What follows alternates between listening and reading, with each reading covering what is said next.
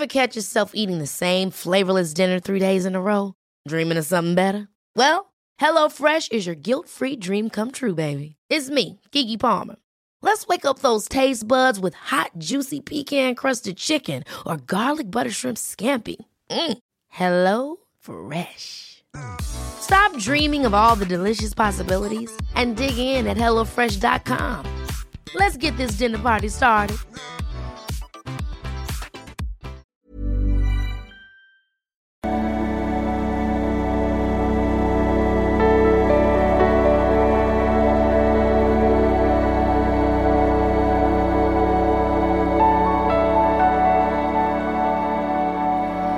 So, ihr Lieben, Christian Schemeier, Paartherapeut, Beziehungscoach und so weiter, bla bla bla. Äh, diesmal wieder Blog rund um die Themen Dating, Beziehung und Liebe. Und heute geht es um das beliebte Thema, äh, können Männer monogam sein? Und äh, es wird ja oft so gesagt, auch in dieser Red Pill-Bewegung, Männer sind grundsätzlich polygam und die alten äh, Ureinwohner in Venezuela haben schon polygam gelebt und ich weiß es nicht. Ist natürlich bei Menschen immer eine schwierige Sache, weil bei Menschen natürlich äh, Sexualität stark kulturell überformt ist. Und deswegen ist das immer so ein bisschen schwierig mit, ähm, keine Ahnung, mit irgendwas zu argumentieren, was in der Steinzeit war äh, oder in anderen Ländern ist, ist halt schwierig. Ne? Außerdem können wir uns ja auch entscheiden, wie wir leben wollen und jeder ist ja auf seinem eigenen äh, Trip hier heute. Ja, wir gehen das heute mal so ein bisschen wissenschaftlich an und zwar habe ich mal Studie rausgesucht, äh, die ist ja von 2015, glaube ich, aber das ist ja studienmäßig sehr aktuell. Äh, stay or stray heißt das also, das sagt man im Englischen immer stay or stray, also bleiben oder rumschlawinern. Ähm, und da geht's darum, äh, welche Dating-Strategie Männer und Frauen erhaben. Es wurde getestet mit äh, amerikanischen und britischen Sample. Ich packe euch den Link mal hier drunter und mit sehr interessanten Ergebnissen, die ich persönlich komplett äh, nachvollziehbar finde. So gut. Also man hat äh, Männer und Frauen genommen und hat die dann äh, erstmal unter so einen Fragebogen unterzogen, ob sie jetzt einen polygamen Approach haben, sag ich mal, also mit vielen was anzufangen, äh, oder ob sie einen monogamen Approach haben und äh, gleichzeitig hat man äh, die berühmte 2 zu 4 Finger, äh, Finger-Ratio oder äh, Fingerlängenvergleich genommen. Das ist jetzt kein Witz. Es gibt tatsächlich so einen Vergleich zwischen dem Ringfinger und dem Zeigefinger, der zeigt, äh, wie viel Testosteron ähm, der Fötus im Mutterleib ausgesetzt war. Und äh, da gibt's tonnenweise Forschung offensichtlich, äh, was das alles heißt. Also schon gibt, glaube ich, schon Hinweise, je mehr Testosteron, ähm, ja, gibt's so eine größere Neigung, äh, so einen polygamen Ansatz zu fahren.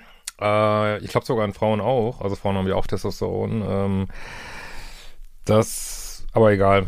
Müsst, äh, ich meine, bei Frauen wäre das auch gewesen. Ich habe mir das alles nochmal durchgelesen eben. Ähm, und äh, also das müsst ihr wirklich mal googeln, 2 zu 4 Fingerlängenvergleich, äh, was, was es da an Forschung gibt. Also es ist äh, unter Lesben, unter Schwulen ist total spannend, wirklich. Also wir sind natürlich auch genetische Wesen, ne? Ich meine, da bast die Maus keinen Faden ab. Also natürlich denken wir immer, wir entscheiden ja alles komplett frei in unserem Kopf, aber ähm, naja, vieles äh, ja, ist natürlich auch so hormonell, genetisch, äh, ja, so paragenetisch sozusagen. Also äh, ist ja nicht immer nur die Gene, die müssen ja auch angeschaltet werden, abgeschaltet werden. Ähm, also klar sind wir auch biologische Wesen, Naturwesen, Tiere letztlich, Säugetiere.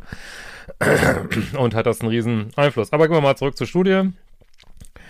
Und ähm, ja, da wurde das halt getestet irgendwie. Wie sieht denn das jetzt aus? So. Ähm, und man hat jetzt einmal so einen Fragebogen genommen und einmal eben so einen physiologischen Marker, um zu gucken, äh, kommen da ungefähr gleiche Ebenen raus, weil äh, so ein Fragebogen, Papier ist da manchmal auch geduldig und äh, da hat man sozusagen nochmal so einen Biomarker. Und ja, es kam aber so im Grunde genommen bei beiden äh, das gleiche raus, bei beiden Markern, und zwar mehr oder weniger, also es gab einen Unterschied, aber sind es für uns, glaube ich, vernachlässigbar. Und zwar kam raus, dass äh, 53 Prozent der Männer eher einen polygamen Ansatz verfolgen würden, wenn sie es denn könnten wahrscheinlich. Und sorry. Ähm, und 47 Prozent der Männer eher monogam. Also das ist jetzt noch nicht so, ich meine, das ist fast 50-50 so, ne? Ähm, und bei Frauen, hm? was meint ihr, was bei Frauen ist? Könnt ihr mal das Video stoppen und äh, in die Kommentare schreiben. Hm? ähm, bei Frauen ist es so, dass äh, 53, auch nur 53 Prozent eher einen Monogam haben und 47 einen Polygam. Also ist wirklich ein minimaler Unterschied. Ja, dass die Männer, ähm, also wenn man es jetzt ganz genau nimmt, äh, sind die Männer da ein bisschen stärker vertreten auf dem Polygam und die Frauen ein bisschen schwächer, aber es ist eigentlich komplett vernachlässigbar und das zeigen auch äh, Studien von Elite-Pater, die habe ich gerade in meinem Buch verwurstet, ähm, was ich noch bis Weihnachten zu Ende schreiben muss. Ah, ah, und der Lektor hat auch so sein eigenes Tempo. Ah, okay, wir kriegen es auch noch hin. Und ähm, ja, auf jeden Fall. Boah, scheiß Corona, ey. Nein, Spaß. Ähm, irgendwie rauen Hals heute. Ähm, ja, also auf jeden Fall sehr ähnlich. Und ähm, genau, die Elite-Partner-Studie, ja, die eben auch zeigt, dass äh, es inzwischen so ist, dass äh, Frauen mehr fremdgehen als Männer. So. also krass, krass, krass, krass. Äh, während allerdings äh, Ehen inzwischen wieder viel länger halten. Ne? Also es ist nicht mehr so, dieser Trend ist gebrochen, dass Ehen so früh auseinandergehen. Ähm, das ist inzwischen deutlich unter 50 Prozent die Scheidungsrate so. Äh, auch total spannend. Es gibt wieder voll so einen Weg zurück irgendwie. Und aber Frauen gehen inzwischen mehr fremd. Äh, es gibt nur einen Unterschied in der Altersverteilung. Also bei Männern verteilt sich das über mehrere Jahrzehnte und bei Frauen, äh, die haben so einen Peak, glaube ich, Ende 30 oder so. Ähm, und ja, davor relativ wenig, danach relativ wenig.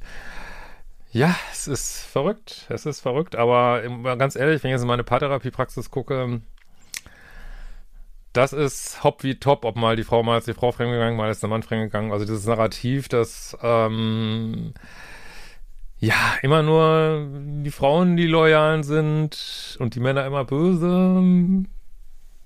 Ist vielleicht ein bisschen zu kurz gegriffen.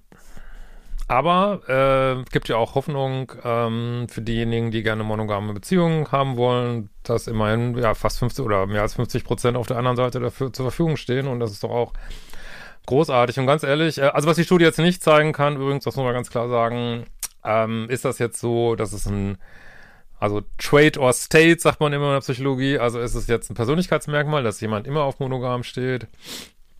Oder ist es äh, lebensphasenbedingt? Aber Gott, letzten Endes auf jeden Fall gibt's genug und äh, ich hatte ja neulich auf Instagram auch schon gepostet, ähm, ja, das ist äh, aus Studie aus den 80ern, dass es in Deutschland scheinbar besonders viel bindungsängstliche Babys gibt oder gegeben hat, die jetzt natürlich auch heute erwachsen sind. Äh, über 50 Prozent. Müsst ihr mal auf Instagram gucken, äh, ist das ein Post? Das ist Wahnsinn. Also viel mehr als in anderen Ländern. das ist echt, woran das jetzt liegt, äh, kann man nur drüber mutmaßen. Äh, wird, wurde hier vielleicht, ähm, Kinder dahin erzogen, dass sie überselbstständig sein müssen und so. Aber gut, ähm, das sind wieder andere Themen. Auf jeden Fall, man kommt immer wieder auf diese 50 Prozent, ne, die vielleicht bindungsängstlich sind. Ähm, also ich ist jetzt natürlich wissenschaftlich nicht korrekt, das alles zu verknüpfen, aber einfach interessant, das sich mal zu überlegen, ähm, ja, dass es vielleicht 50 Prozent, die bindungsängstlich sind, vielleicht äh, das muss ja auch nicht mehr mit Lügen zu tun haben, vielleicht äh, keine feste Beziehung wollen, letztlich ganz tief drin und aber auch andere so. Und sollte man auch nicht werten. Ich finde, wenn jemand ehrlich ist, kann er so bindungsängstlich sein, wie er will. Das ist alles okay, weil man kann ja nur das leben, was man leben kann und will. Und für mich geht es eigentlich immer nur um Ehrlichkeit, nicht jetzt ähm, zu sagen, äh, jeder muss äh, 24-7 mit seinem Partner zusammen sein oder jeder darf sich nur einmal im Monat sehen. Also jeder so, wie es für ihn richtig ist, so, ne? Und äh, eine zweite spannende Sache, da werde ich, glaube ich, nochmal extra was zu machen. Ich glaube, ich werde die auch mal fragen, ob ich mit der mal ein Interview machen kann. Das ist die Dame von äh, Female Choice, die das Buch geschrieben hat, Female Choice. Ähm, auch ein sehr biologischer, biologisches Buch.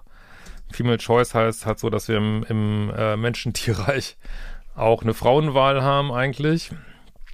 Ähm, und ja, das vielleicht so ein bisschen kulturell überformt worden ist, aber ja, heutzutage eben diese Überformung nicht mehr so stattfindet, ne? Also niemand muss mehr in der Ehe sein, niemand muss mehr irgendwas und dass er vielleicht dazu stammesgeschichtlich älteren äh, Datingphasen vielleicht zurückfinden und ähm, ja, ist vielleicht auch eine spannende Geschichte auf. Ja, also diese, die heißt ähm, Maike Stoverock, die hat eine spannende Analyse angestellt. Also man sagt ja immer so, ja, für, für Männer ist es evolutionär äh, sinnvoll, dass sie ihren Samen möglichst breit verstreuen. Und dann hat die das mal äh, durchgespielt quasi. Wie ist das jetzt? Also wenn, nehmen wir mal an, die Gene wollen sich vermehren, was sie natürlich wollen, ne? Keine Frage. Ähm, was ist jetzt die bessere Strategie? Ähm, ein Jahr lang ähm, ja immer wieder eine neue Frau zu suchen, sag ich mal und äh, mit der kurz was anzufangen und dann wieder erstmal wieder Single, dann muss man wieder eine neue Frau suchen.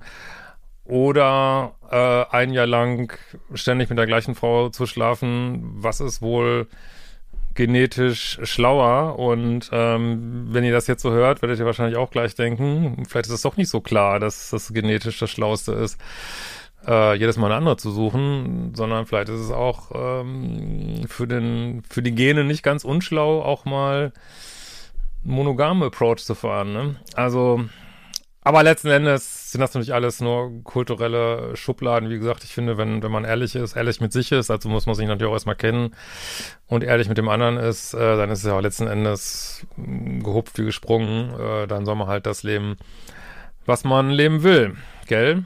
Ähm, ihr könnt gerade noch so einsteigen in den Adventskalender, letzter Tag heute. Und äh, Manifestation-Challenge, ja, die lasse ich vielleicht noch ein bisschen offen. Und ja, wir werden uns bald wiedersehen.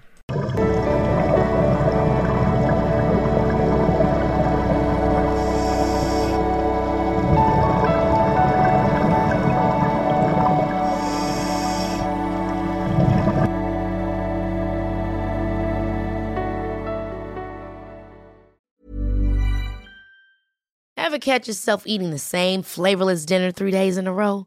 Dreaming of something better? Well, HelloFresh is your guilt-free dream come true, baby. It's me, Kiki Palmer. Let's wake up those taste buds with hot, juicy pecan-crusted chicken or garlic butter shrimp scampi. Mm. Hello Fresh. Stop dreaming of all the delicious possibilities and dig in at HelloFresh.com. Let's get this dinner party started.